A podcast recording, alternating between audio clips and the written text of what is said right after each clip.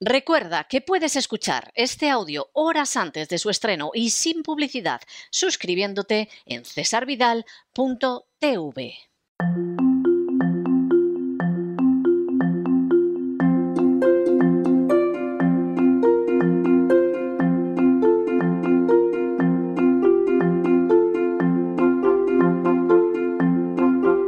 Palabras al aire con Sagrario Fernández Prieto.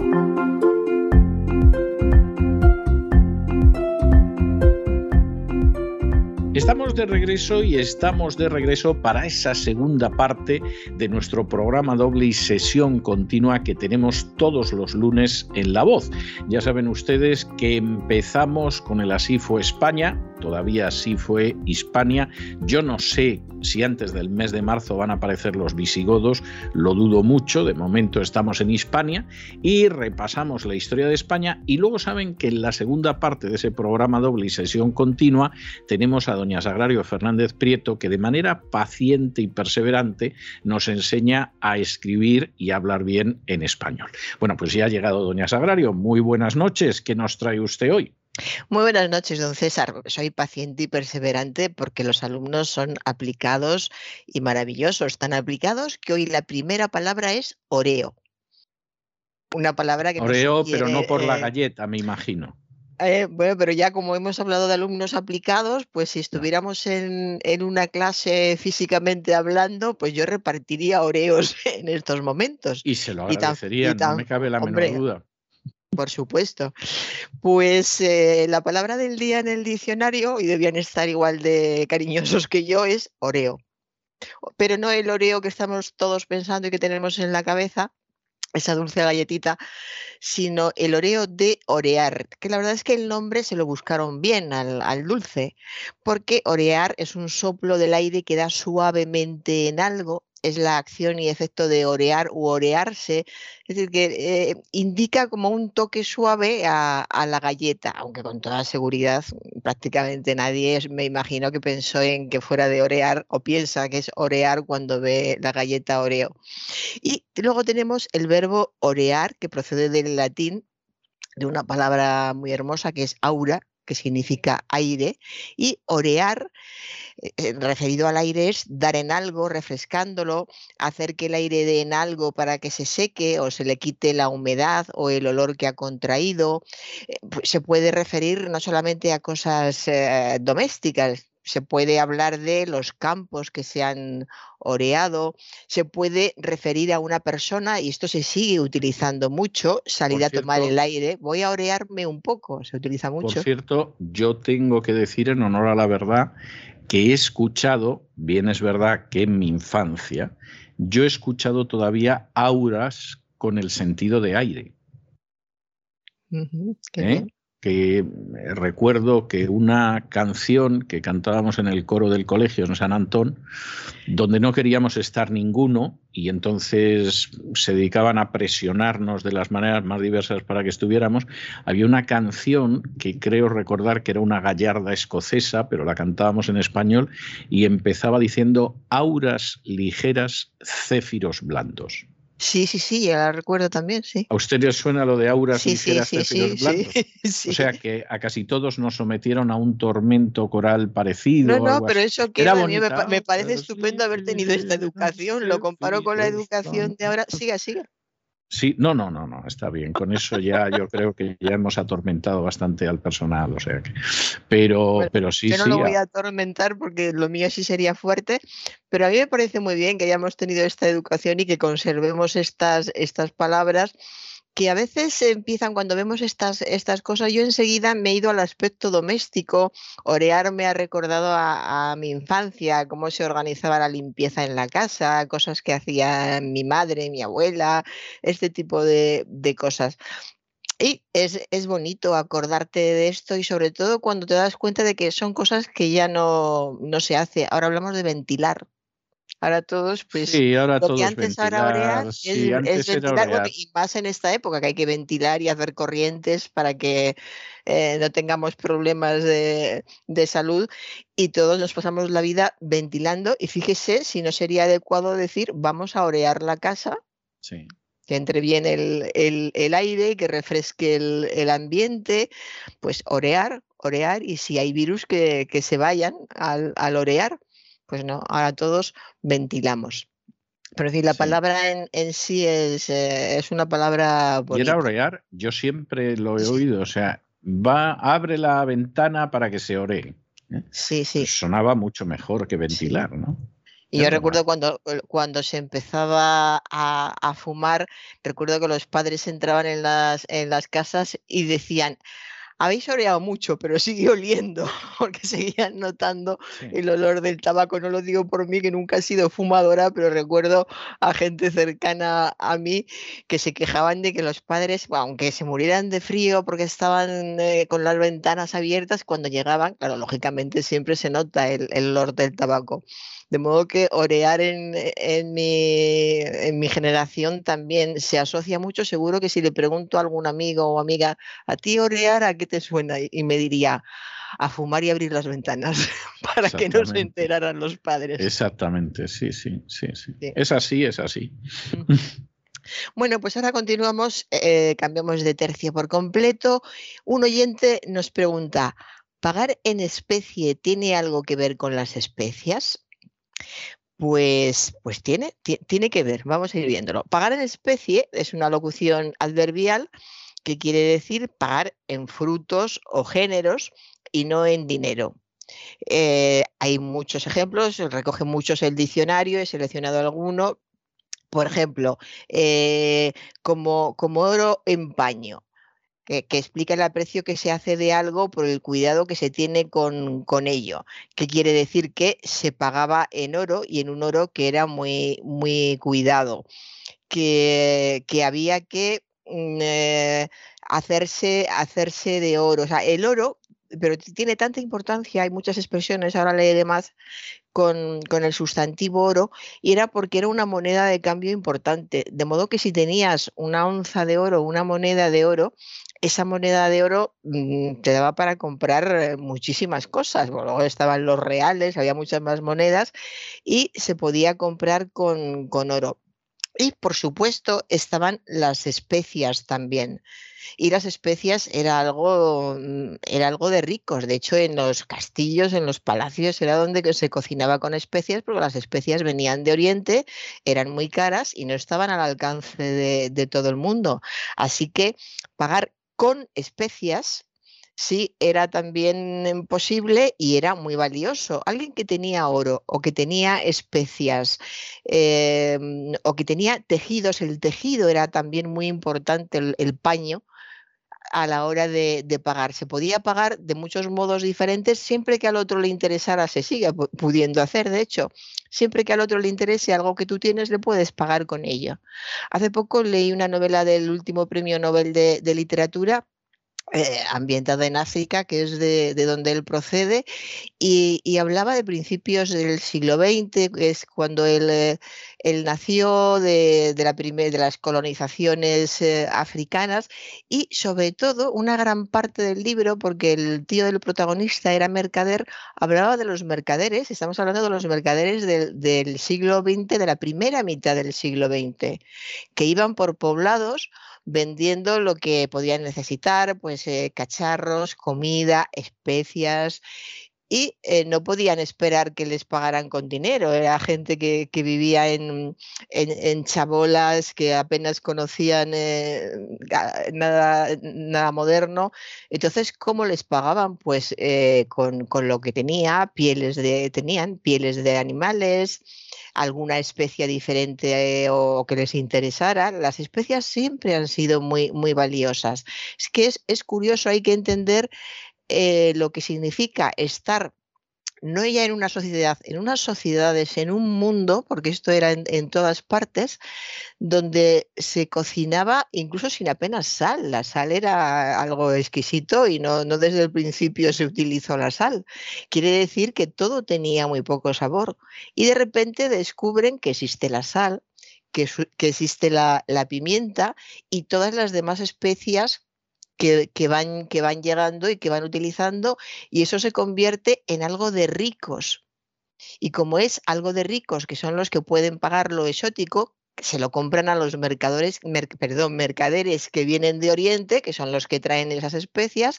¿Y quién puede comprar a esos mercaderes? Pues la gente que tiene mucho dinero.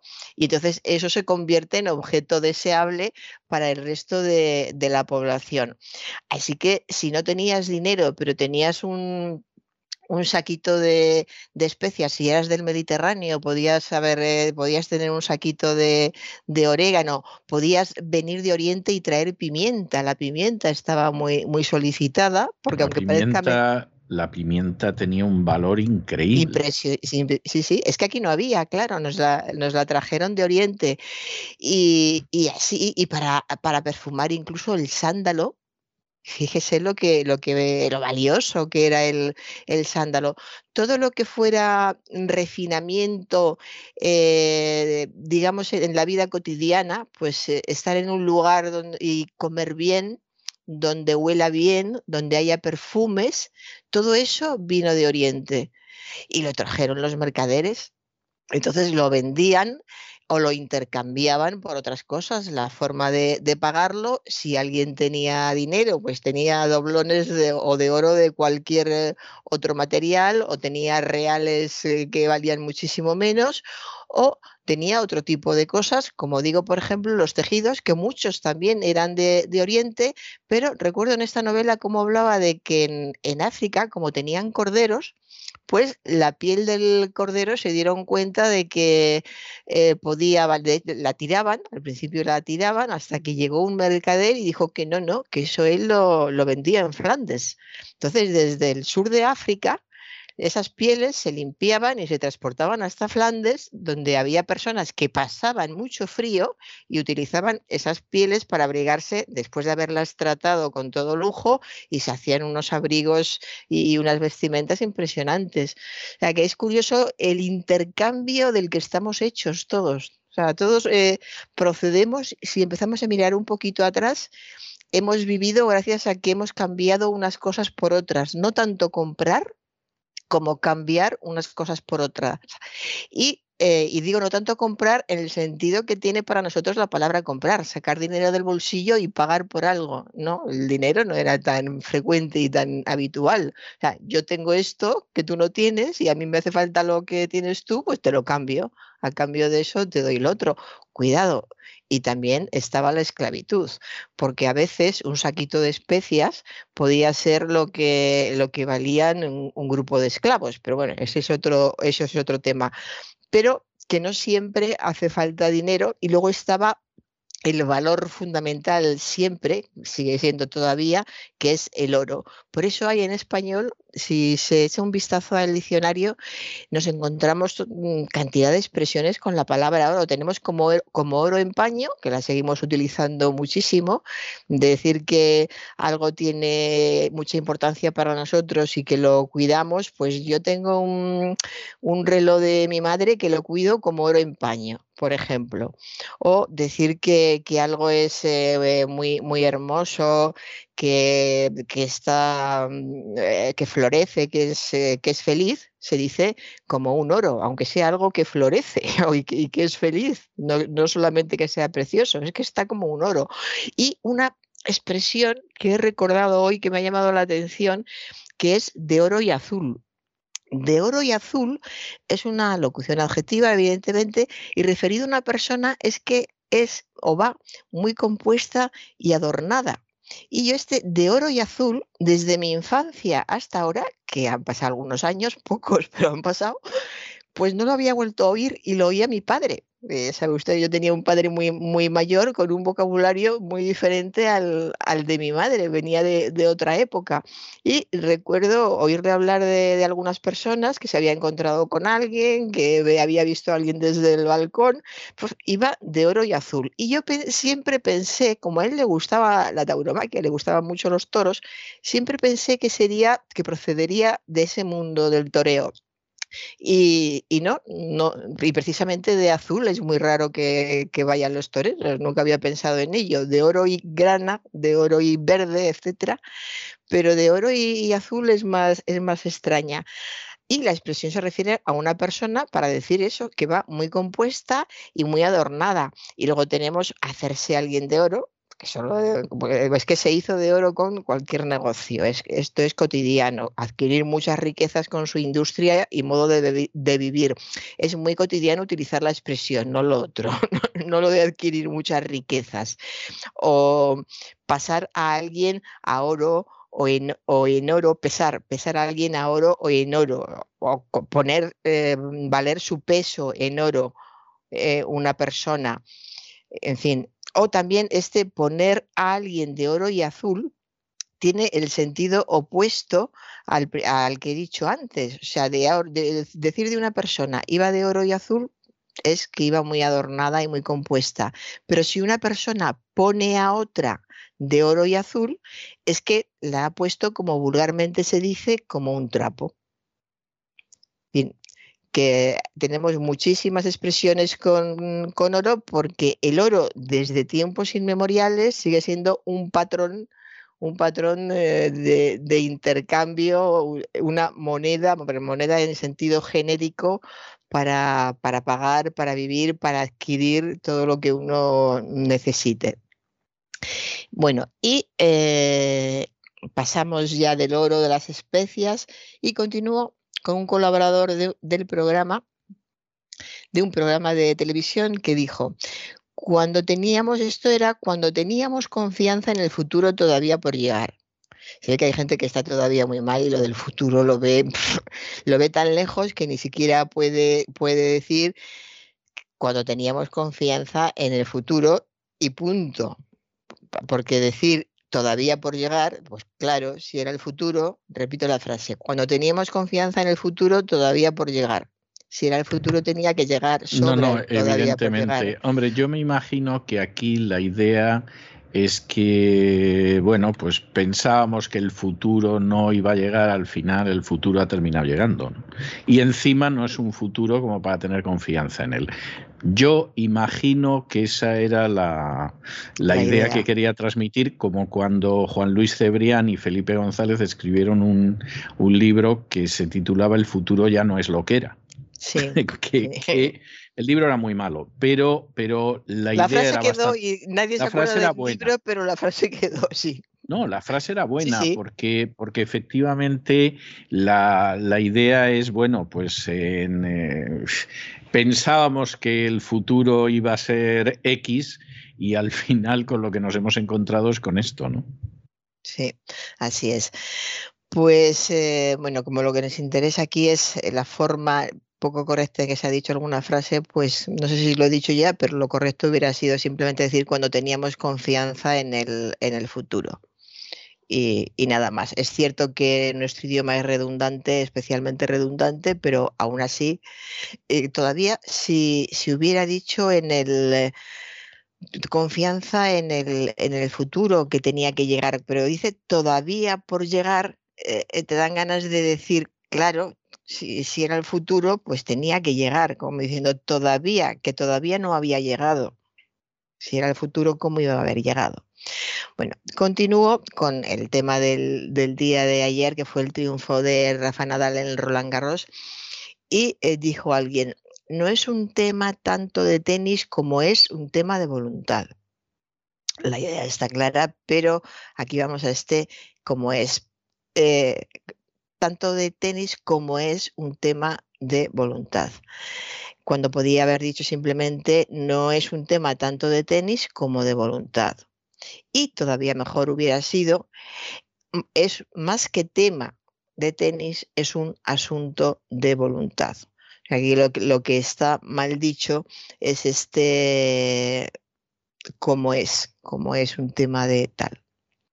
Y eh, me, preguntaron varias personas, se ve que mucha gente lo, lo, siguió, yo no sabía ni de qué me hablaban, pero por lo visto ha habido un festival en Benidorm al que han llamado Benidorm Fest, todo junto y como suena, Benidorm Fest.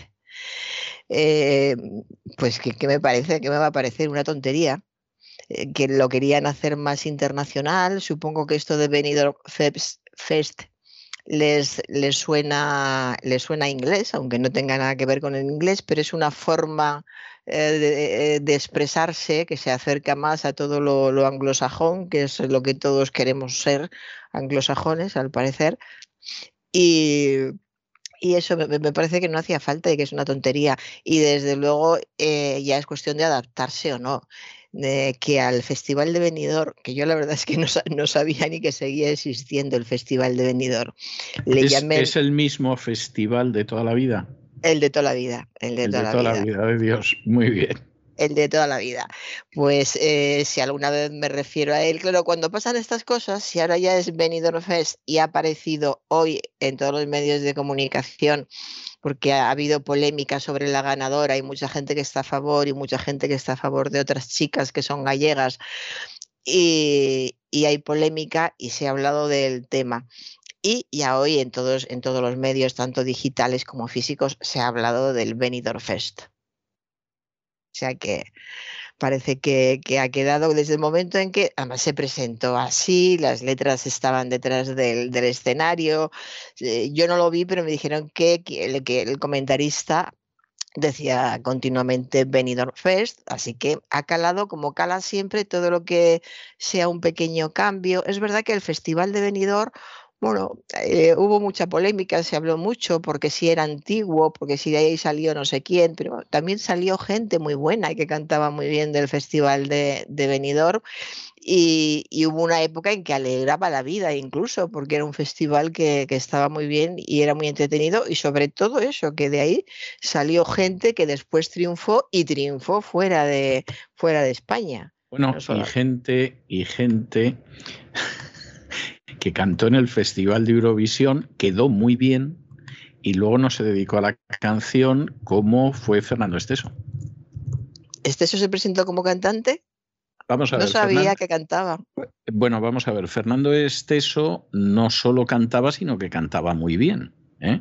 Empezó de jovencito con el grupo que eran los padres y tal, eh, cantando jotas, que no es fácil, ¿eh? no es fácil, y él empezó y eh, luego en algunas de las imitaciones, por ejemplo, cuando él imitaba a Tom Jones y cosas así, canta bastante aceptablemente, o sea, no es Tom Jones, pero vamos, imitar a Tom Jones tampoco es tan fácil. Cantaba y cantaba bien y tuvo una época en la que pensó, eh, puesto que hacía gracias en el escenario y además cantaba, pensó en dedicarse a cantar. Y entonces se presentó un año con una canción de Augusto Algueró, pues de estas muy alegres que componía Augusto Algueró, que decía en el estribillo, nunca quise ser el rico del cementerio.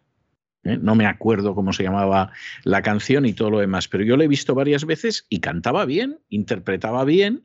Lo que pasa que, bueno, pues y quedó en un buen puesto. O sea, no sé si quedó el segundo, el tercero, o sea, no, no quedó en un mal puesto. Y lo que pasa es que luego pues, se dio cuenta de que eh, le iba mucho mejor haciendo parodias y, dedicándose al humor que, que a cantar. Pero sí, sí, sí. Y, estuvo, vamos, eh, yo he visto la grabación de ese festival, la he visto cuando él sale, además todo vestido de negro, y, dirige a Augusto Algueró, que, que, era compositor de muchas de las canciones más pegadizas de aquel entonces. Sí, estaba pensando que yo creo que de este festival salió también Julio Iglesias, ¿no? No, de este festival sale Julio Iglesias. Efectivamente, de este festival sale Julio Iglesias y quien no era Julio Iglesias, o sea, salió, salió gente bastante diversa. Yo tengo la sensación, pero no me atrevo a asegurarlo, pero tengo la sensación de que alguien me ha contado que antes de que fueran conocidos estuvo ABBA. Es decir, ABBA mm. salta a la fama con el Waterloo en, en, en, Eurovisión, etcétera, etcétera, pero creo recordar que alguien me contó que, uno de los conjuntos, cantantes, etcétera, que pasó por Benidorm, que fue ABBA, y no causó mucha impresión. ¿eh? O sea, todavía se ve que no hacían los temas que harían luego, que había algunos que estaban muy bien y había otros que eran espantosos. Yo, por ejemplo, odiaba a Chiquitita y Fernando. ¿Eh? no porque dijeran algunas palabras en español, pero bueno, chiquitita es un tema que yo llegué a aborrecer con toda mi alma. Además, se oía a todas horas, parecía un tema como para que confesaras que eras el toro que había matado a Manolete, y con Fernando me pasaba igual. O sea, yo había temas de ABBA que no me gustaban y había otros que me parece que estaban bien, dentro de su estilo, dentro de su mm. estilo. A mí hay algunos de ABBA que sí me gustan, coincido en chiquitita, yo no podía soportar chiquitita, Fernando me daba igual, pero creo que fue un grupo interesante. En, esa época era, era el toque diferente en, esos años. A mí me gustaba, me gustaba verlos. No, y yo creo, yo creo que algunas de las canciones eran buenas. Es decir, insisto, hombre, no eran grandes composiciones, pero, pero algunas de las canciones eran buenas e incluso en algún caso se permitieron que no solamente la música fuera buena, sino que la letra fuera buena. Lo que pasa es que, claro, como cantaban en inglés, pues en España no se enteraba nadie, nos enterábamos cuatro, ¿no? Pero, pero incluso, por ejemplo, una canción que se llama The Winner eh, Takes It All, es decir, el ganador se lleva todo. Pues, pues tenía una letra que era muy buena también y, y, la música era muy buena. Yo creo que es una de sus mejores canciones. Gente no se enteraba mucho. Yo creo que estaban más por chiquitita. Bueno, pues eh, continuamos. Vamos ahora mm, a, nuestros orígenes. Un reportero que estaba visitando un pueblo, estaba hablando con un vecino que estaba arreglando su, arreglando su casa y le dice, usted quiere azulejear toda la fachada. Azulejear no es correcto, no tenemos el verbo azulejear, sino azulejar. Azulejar que procede de azulejo. Azulejo, em, que es una palabra que, se utiliza en muchos países, en Bolivia, Costa Rica, México, Nicaragua, pero en muchísimas eh, partes tiene, tiene, significados diferentes. Eh, por ejemplo, en, estos países que he dicho significa simplemente azulado, Azulejo es algo que es azulado. En Argentina, Panamá y Uruguay es un caballo. Eh, en otros lugares es un pájaro, fíjense esto qué bonito, pájaro americano de unos 12 centímetros de longitud. En verano, el macho es de color azul que tira a verdoso hacia la rabadilla y a negro en las alas y la cola. Y en invierno, igual que la hembra en todo tiempo, es moreno oscuro con algunas fajas azules y visos verdosos. Qué, qué descripción, además dan ganas de que te pongan el pájaro delante para verlo, ¿verdad? Es muy bonito. Y luego tenemos el término azulejo, que es una acepción diferente del diccionario, azulejo, que este es el término que a mí me entusiasma desde que era muy pequeña y me explicaron de dónde venía. Azulejo el que utilizamos nosotros habitualmente, procede del árabe hispánico azulailla, azulailla, y es ladrillo vidriado de varios colores usado para revestir paredes, suelos, etcétera, o para decorar es uno de los términos más, eh, más antiguos etimológicamente de los que tenemos en, en, español, porque procede del árabe hispánico y lo mantenemos con una forma diferente, pero muy parecida, de azulailla azulejo. Y habla al mismo tiempo este término de cuántas construcciones hay en el país que proceden de, aquella época de, los árabes. De hecho, según vayamos por determinadas zonas de, de la península, vamos a encontrar eh, fachadas con azulejos de colores, eh, las torres mm, también, torres de, las iglesias con azulejos, los patios, por supuesto, eh, los patios que quedan en, muchos lugares, no solamente del sur, todavía incluso en Castilla la Vieja, en las grandes casonas siempre suele haber un patio o en las casas de vecinos y ese patio tiene azulejos. Es curioso fijarse en cómo algunos patios tienen azulejos hasta la mitad de la pared y luego ya eh, es todo revocado con, con, cemento o con lo que tuvieran, porque el azulejo era, era caro, claro. Y el, azulejo... Modernamente ha pasado en cuartos de baño. Sí. Que efectivamente solo había azulejos hasta la mitad de la pared. Sí, y eran, y eran azulejos lisos y corrientes, verde, azul, rosa. Y estos azulejos, por ejemplo, los azulejos de los patios toledanos eran azulejos decorados con motivos que se parecen mucho a la, a la cerámica de Talavera. De hecho, en Talavera eh, hay unos azulejos magníficos. Hay personas que van ahí, no precisamente de este país, pero van a propósito, primero los ven y luego los encargan a encargar azulejos para, para construir algo lejos, lejos de aquí. Hace poco alguien me mandó una fotografía de una iglesia que está absolutamente toda decorada con azulejos, toda. La verdad es que es, un, mm, es, excesivo, es excesivo el, uso del azulejo en este caso, porque es desde la, nave central, las dos paredes de la nave central, los arcos y al fondo la, zona del altar. Entonces, eh, yo creo que si estás ahí debe de ser un poco difícil incluso concentrarte y, y puede ser agobiante, pero es curioso hasta qué punto eso era valioso, era, eso indica el valor que le daban y que era, era suyo. A ellos les encanta, por supuesto. Bueno, y hay azulejos, azulejos antiguos, con esos temas, sobre todo el tema del cazador y el tema del agricultor, que son dos temas que se repiten mucho en, la iconografía del azulejo y, el resultado es, precioso porque luego hacen una orla alrededor del borde del azulejo para, para adornar y hay azulejos realmente preciosos. La verdad he tenido, he tenido azulejos que me han regalado uno solo, pues recuerdo en, eh, siendo de Toledo también es, es muy habitual, y había una tienda cerca de, mi casa y una vez el propietario me regaló un azulejo, me dijo, del siglo XV. Vete tú a saber, pero bueno, eh, debía de ser valioso porque me lo guardaron en casa con mucho cuidado y me dijeron que se quedaba allí guardado, no lo he vuelto a ver. Así que valioso sí debía, sí debía de ser.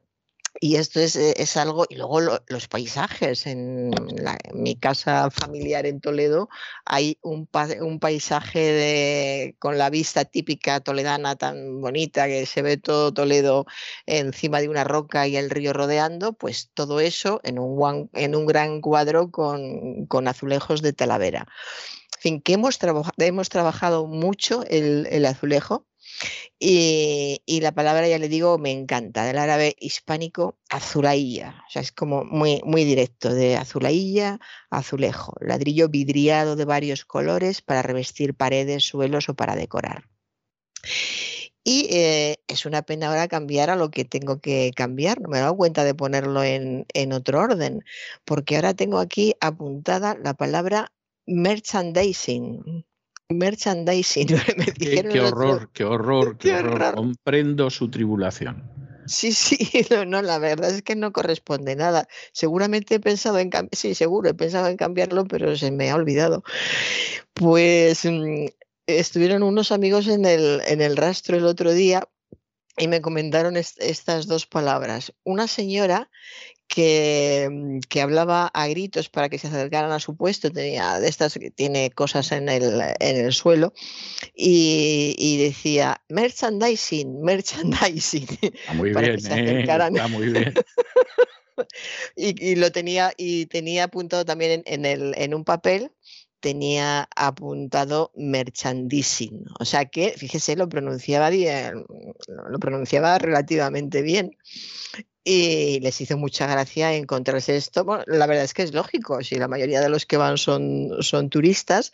Y otra palabra que utilizaban, no esta señora, otros, decían continuamente a todo, pues si recuerda el, rastro que vio, aunque haga muchos años, y que se vendía absolutamente de todo, eh, y pues se sigue vendiendo lo mismo, pero ahora todo es vintage.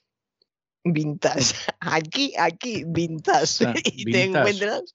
O sea, el vintage se convierte en vintage. Bueno, eso le iba, eso le iba a decir, que vintage, es que no está claro, vintage se supone que eh, vintage, para que quede claro qué palabra es, procede del vintage inglés, pero hay muchas dudas y estamos en discusión desde hace un par de años de si no procede del francés vintage. Desde luego. Yo estoy convencido de que no, pero, pero me ha recordado usted una anécdota de, de la carrera de historia. Eh, yo tenía una compañera que, por cierto, no la he vuelto a ver y era una muchacha muy agradable.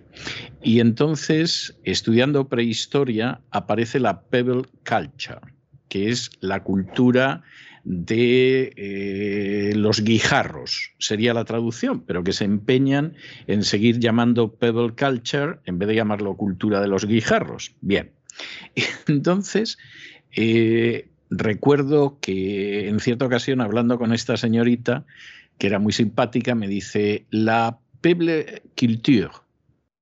Y digo, ¿cómo? Dice, no, la Pebble Culture. Digo, es Pebble Culture. Digo, es un término inglés.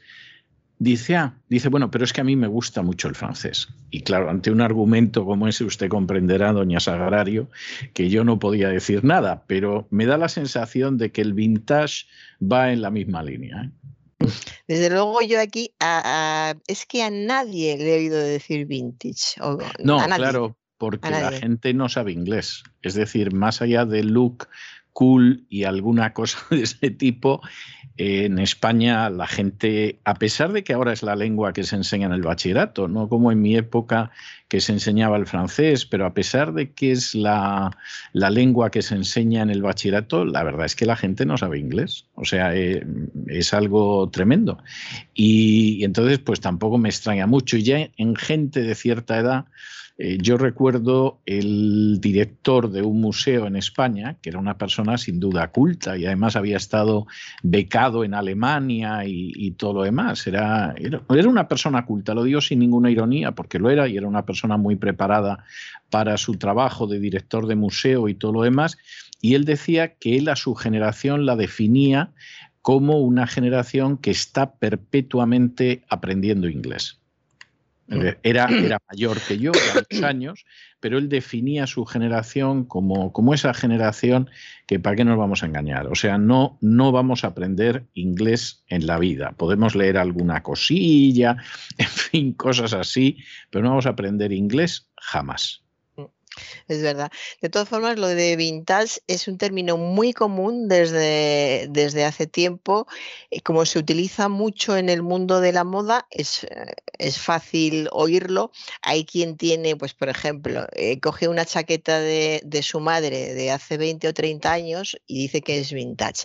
Tampoco se han puesto de acuerdo eh, sobre las fechas. ¿En qué momento se puede decir que, que una prenda de vestir es, vintage. A mí me han llegado a ofrecer prendas de, vestir como, como vintage porque eran de hace 15 o 20 años, me dijeron. A pesar de hace 15 o 20 años tengo yo vintage en casa. Sí, yo también tengo vintage en casa y de más años. Pues entonces, eh, pero que con ese, con ese margen, es decir, de antes de ayer, como quien dice, lo consideraban vintage y, está muy arraigado y se utiliza mucho. Así que yo creo que este vintage eh, va, a seguir eh, utilizándose. Y, ya eh, voy, voy a acabar con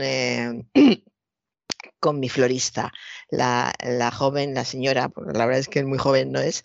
Que me vende las flores y siempre me paro en el, en el puesto, aunque no compre, me, gusta mirar. Y el otro día vi narcisos, que son unas flores que me encantan, son muy bonitas, amarillas. Eh, entonces me paré y le dije, pues qué bonitos los, los narcisos, esto quiere decir que se acerca la, primavera.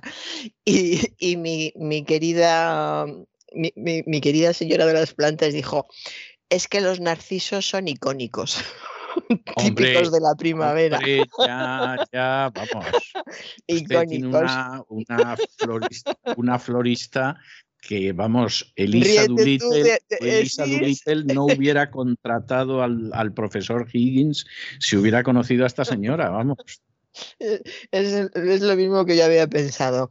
Además, es que lo, tenía, tenía que verla para que se dé cuenta de que el, lenguaje no corresponde con, la persona, pues, precisamente por eso quizá llama más la atención y tiene, y tiene más gracia.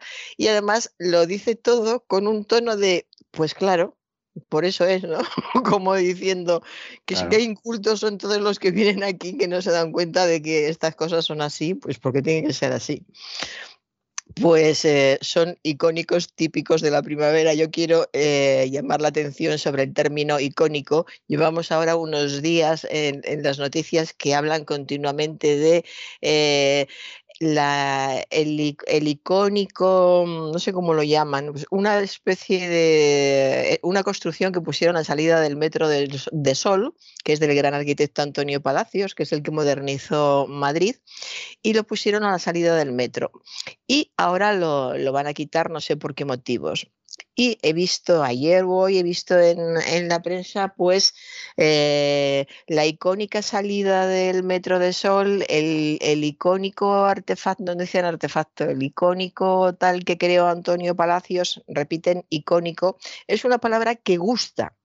Cuando dicen icónico, es de esas palabras que yo creo que la gente piensa que ha dicho algo importante, que ha dicho algo oculto y, les gusta muchísimo. Podían decir lo que hubieran dicho hace tiempo, pues que algo es destacado, relevante, significativo, emblemático. Por ejemplo, en esto que explicaba ahora del metro, pues podrían haber utilizado emblemático, que me parece un adjetivo muy, muy acorde con lo, con lo que estaban diciendo. También muy simbólico, muy representativo. Los narcisos son representativos de la primavera o, o este, esto es representativo de la arquitectura de Madrid. Es, es, un anglicismo, pero además un anglicismo americano. ¿eh?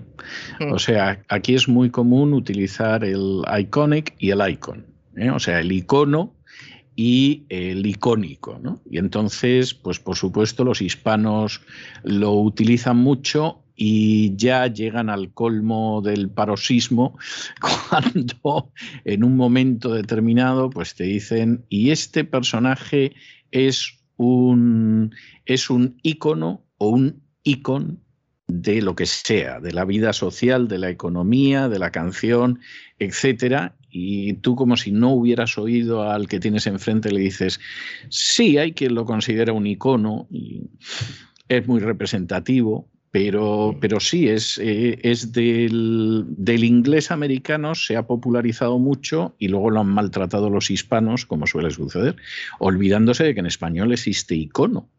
Es decir, mm. no, no un icon, ¿no? sino que hay un icono en todo caso. Y además en español hay infinidad de palabras que no es necesario decirlo del icono, pero bueno. Pues con los narcisos y los iconos acabo, don César. Bueno, pues eh, yo la voy a despedir con Julio Iglesias, porque antes de que mencionara usted lo del Festival de Benidorm, yo he dicho, hombre, mira, Julio Iglesias, podía, podía realmente haber puesto a otra gente, porque por el Festival de Benidorm, la verdad es que como, como, comentábamos antes, ha pasado muchísima gente y gente que luego ha tenido una relativa fortuna, ¿no? Pero, pero bueno, está bien en principio.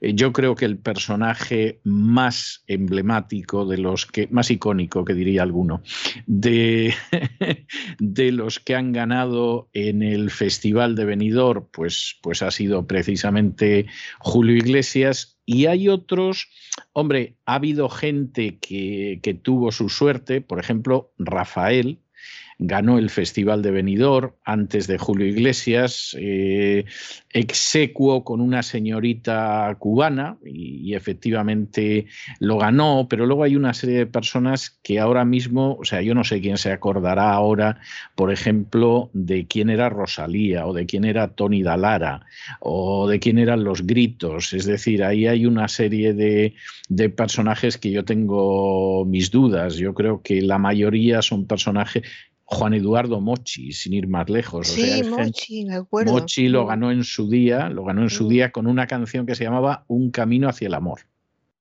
La canción la recuerdo él, sí. Yo sí la recuerdo la canción. Al año siguiente eh, lo ganó Juan Camacho que es otro personaje, yo diría que prácticamente olvidado. Al año siguiente, y por cierto, yo creo que fue el salto, no voy a decir hacia el gran estrellato porque nunca ha sido el caso, pero ya a mantenerse ahí y se sigue manteniendo hasta ahora, lo ganó Diango con una canción que se titulaba Si yo fuera él que a la gente no le gustaba, pues le parecía una canción así muy tristona, pero, pero la verdad es que yo creo que es prácticamente el último, el último del Festival de Benidorm que, tenía una cierta relevancia. Y por cierto, para que vea usted lo que son las cosas, eh, Diango, que hizo el servicio militar cuando todavía llevaban lanza, está anunciado estos días para un recital aquí en Miami eh, con el Puma. O sea, dos jóvenes valores que empiezan ahora y, y los dos van a estar juntos cantando, que posiblemente no esté mal para nostálgicos, ¿no? Porque entre el pavo real, que a mi abuela le encantaba, encontraba de lo más atractivo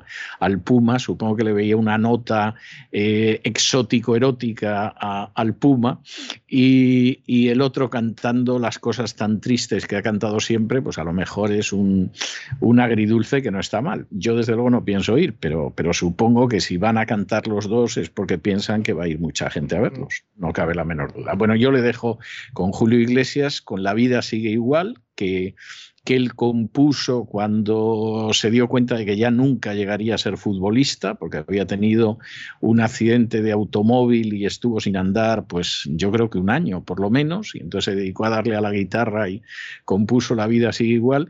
O sea que el accidente le vino de maravilla, porque no sabemos a lo que hubiera llegado como jugador de fútbol Julio Iglesias, pero como cantante mm, más lejos que ninguno en España, por lo menos hasta día de hoy. Y, y en fin, la vida sigue igual Usted sabe que cuando las cosas vienen mal dadas, los verdaderos amigos están cerca y, lo, y el inmenso número de amigos que tenías en tiempo de fortuna se los traga la tierra que decía Julio Iglesias, entre otras muchas verdades, en, la vida sigue igual. Eh, nos vemos el jueves, Dios mediante, doña Sagrario.